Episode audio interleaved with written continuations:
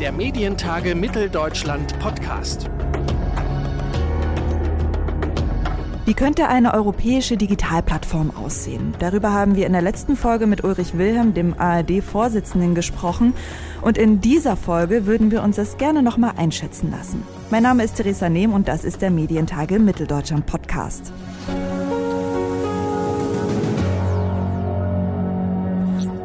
Eine europäische oder deutsche Digitalplattform, darüber habe ich mit Ulrich Wilhelm gesprochen, der die Idee überhaupt erstmal in Umlauf gebracht hatte.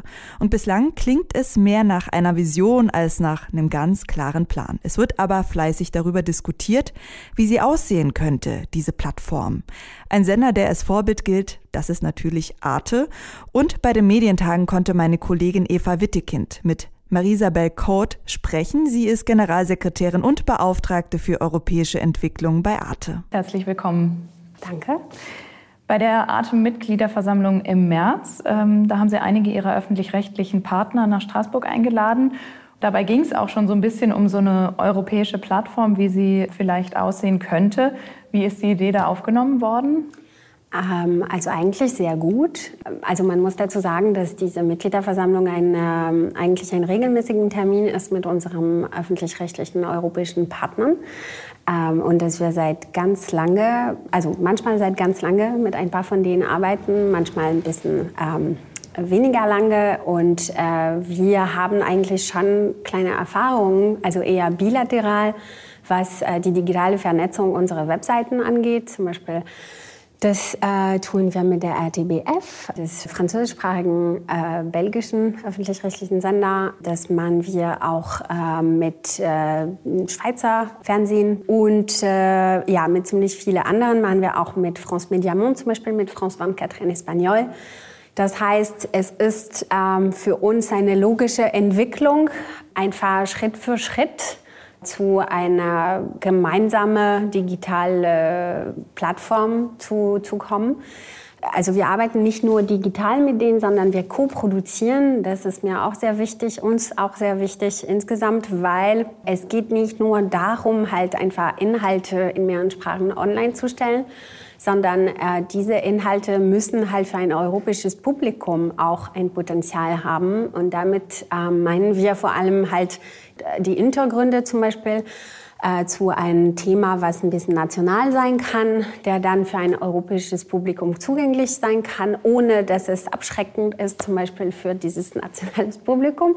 Also wie man Inhalte zusammen produziert, wie man äh, Geschichte zusammen erzählt und wie man auch Hintergründe zu der Aktualität und zu gesellschaftlichen europäischen Themen zusammengibt. Hm, und das wird bei den Partnern auch so aufgenommen, dass es da Potenzial gibt? Ja, ich glaube schon, ja. Also die Europäisierung insgesamt der Öffentlichkeit ist natürlich ein Thema, die alle öffentlich-rechtlichen äh, Fernseher äh, jetzt beschäftigt. Und ähm, ich glaube, die freuen sich um den Austausch, die freuen sich auch um die Partnerschaft und die Zusammenarbeit.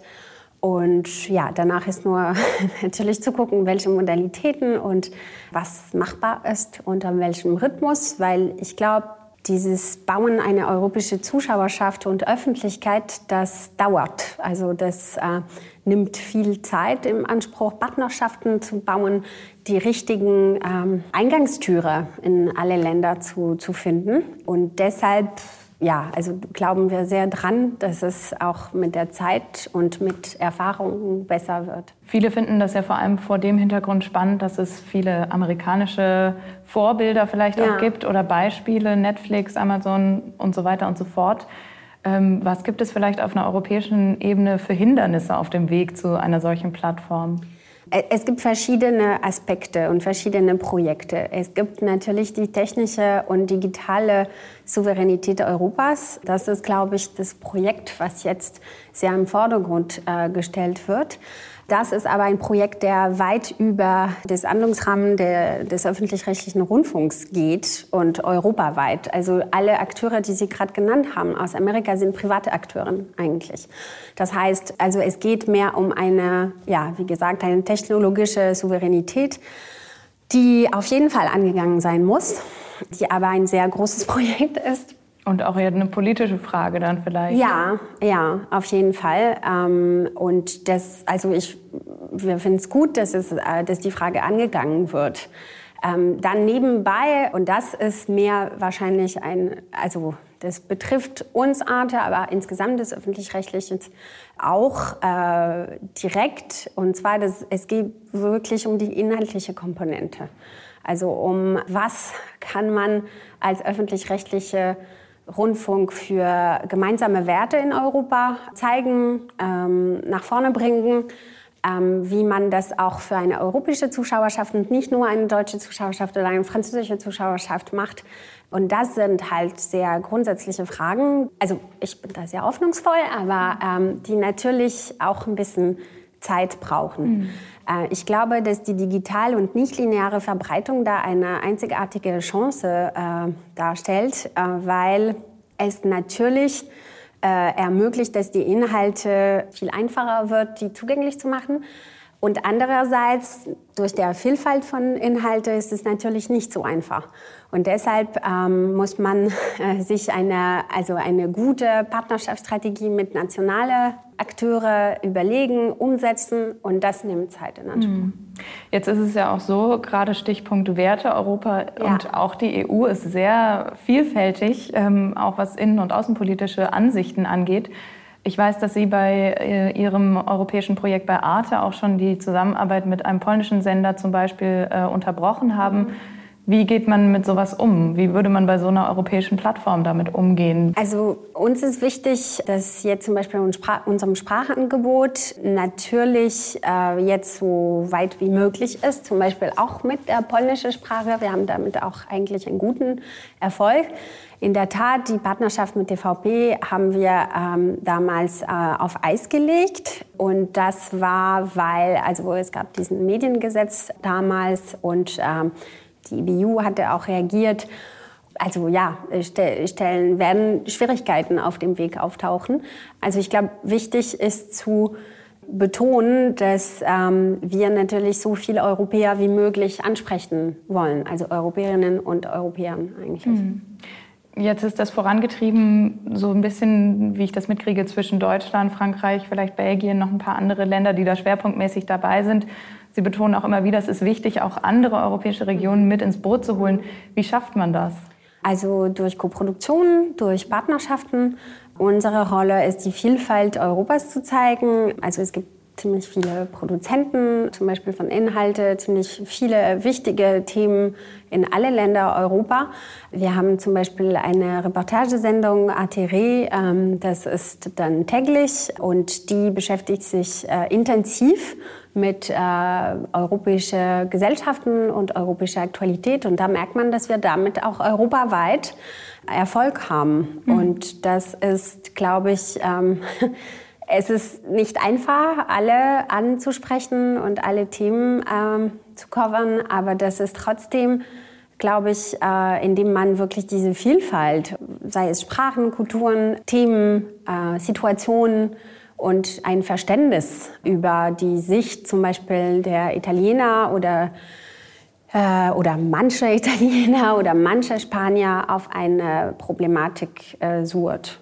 Und wie wird es bei Ihnen ähm, bei Arte das äh, Programm aufgenommen, wenn es jetzt solche europäischen Koproduktionen gibt? Äh, wie sind da die, die, Nutzerzahlen, die Zuschauerzahlen? Also die Nutzerzahlen sind eigentlich ganz gut. Die Untertitelung hat einen deutlichen Impact. Für diese Auswahl von Inhalten sind mittlerweile 23 Prozent äh, der Zugriffszahlen in den neuen Sprachen von Arte, ähm, also in den vier zusätzlichen neuen Sprachen, für ein Angebot, was wir eigentlich vor nicht mal vier Jahren äh, gelauncht haben, äh, ist es eigentlich ein ganz gutes Ergebnis. Ähm, und wir merken auch, dass bei bestimmten Programmen wir eigentlich bei 20, 30 Prozent äh, Video-Views außerhalb von Deutschland und Frankreich sind. Das heißt, also die Interesse ist auf jeden Fall da, durchschnittlich für alle Art Inhalte. Wie gesagt, viele sind dann nicht außerhalb von Deutschland und Frankreich. Und auch nicht in anderen Sprachen als Deutsch und Französisch zugänglich. Da äh, sind wir im Durchschnitt bei mehr als 16 Prozent außerhalb Deutschland und Frankreich. Das ist schon relevant. Ja. Jetzt gerade noch mal auf so eine mögliche europäische Plattform geblickt. Wie könnte man da junge Zuschauer ganz besonders ansprechen? Mhm. Also ich glaube, allein durch die Tatsache, dass es nicht linear ist und online ist, hat man dann schon so einen, einen Vorteil, was dem Alter äh, der Nutzer angeht. Also das ist das eine. Das zweite habe ich eben kurz gesagt. Es geht um die Untertitelung. Das finde ich immer sehr spannend. Es gab vor ein paar Jahren einen Eurobarometer, ähm, der zeigte, dass eigentlich die, glaube ich, damals 15 bis 24-Jährigen durchaus Europa, eigentlich europaweit lieber, also die Mehrheit davon lieber äh, Inhalte in Originalfassung mit Untertiteln äh, sich anschauen, was äh, ich persönlich für eine sehr große Chance für Europa finde, weil ähm, dann wird man auch die Vielfalt und die sprachliche Vielfalt ganz klar, ist auch besser fürs äh, Sprachenlernen. Also das sind Sachen, die dann auch schon ein jüngeren Publikum auch ansprechen. Also die Art, wie man, wie diese Inhalte dann äh, gemacht werden.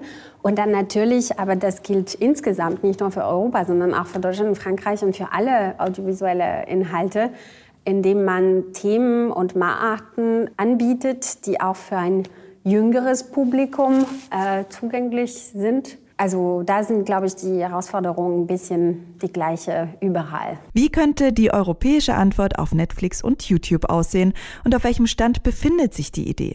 Darüber hat Eva Wittekind mit Marisabel Koth von Arte gesprochen. In der nächsten Folge sprechen wir mit jemandem, der bereits vor einigen Jahren ein mediales Abenteuer gewagt hat.